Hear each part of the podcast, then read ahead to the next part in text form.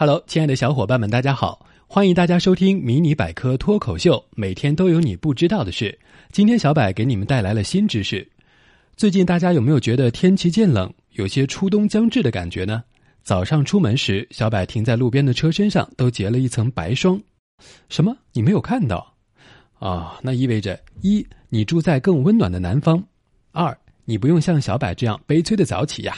没错，今天就是我国传统节气中的霜降节。中国北方到了现在这个时节，夜里散热很快，温度会降到零摄氏度以下。于是，圆润的露水改凝成六角形的霜花，形成入冬前的初霜景象。古人以为霜是从天上降下来的，所以就把初霜时的节气取名霜降。霜降是秋季的最后一个节气，也意味着冬天的开始。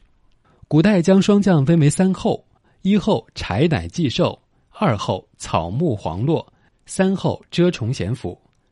翻译成现代语言呢，就是一后时豺狼开始大量捕猎小兽，把自己吃肥以便过冬；二后时野草枯黄，树叶掉落；三后时动物全躲在洞里不动不食，伏下身来冬眠了。哎，刚才这段话里的重点，大家有没有抓住呢？敲黑板画重点啊，同学们。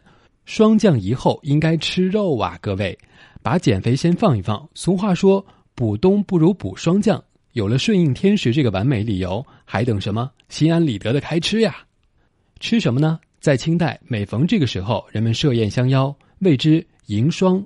宴席间食兔，谓之迎霜兔。兔子说：“迎你个大头鬼啊！”在闽南地区，霜降这天，人们要吃鸭子。鸭子说：“霜降跟我有鸭毛线的关系啊！”而在广西玉林，霜降这天，人们习惯吃牛肉炒萝卜或牛腩煲之类的补食。牛说：“哎，啥也别说了，想吃，一年四季都能找到理由。”当然，素食主义者也有的吃。霜降前后正是柿子成熟的时候，在福建泉州，人们相信霜降吃柿子可以防止冬季流鼻涕。还有句俗语：“霜降吃柿子不会流鼻涕。”这个季节的饮食还应以保暖、润燥、健脾、养胃为主，可以多吃些梨、苹果、白果、洋葱、雪里红等，百合、蜂蜜、大枣、芝麻、核桃等食物也很有保健效果。霜降节气正在农历九月，古人以九月为寿衣之月，《诗经·宾风七月》中有“七月流火，九月寿衣”之句，寿衣就是制备寒衣的意思，作为秋冬变换的转折点。霜降之后，昼夜温差变大，寒风往往会突如其来，令人措手不及。中医把这种寒意称为“贼风”，所以这个时候一般不宜再讲秋冻了，可以适当添加外衣，不要被寒气所伤。咦，有人说自己进补吃胖了，去年衣服穿不下了，买新衣服那必须的。来，跟我一起念：顺应天时。霜降之后，万物萧条，人们的情绪也会随之变得比较低落。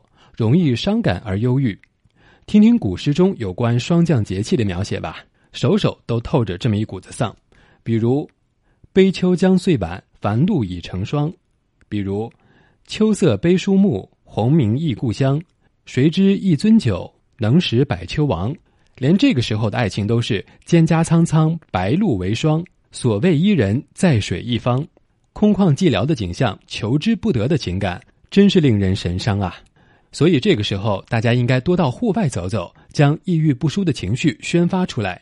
霜降过后，枫叶、梧桐树等树木在秋霜的抚慰下，开始漫山遍野的变成红黄色，正好外出登山欣赏美景。所以啊，今天的这期节目主要是告诉大家，霜降时节就应该吃吃吃，买买买，玩玩玩，顺应天时。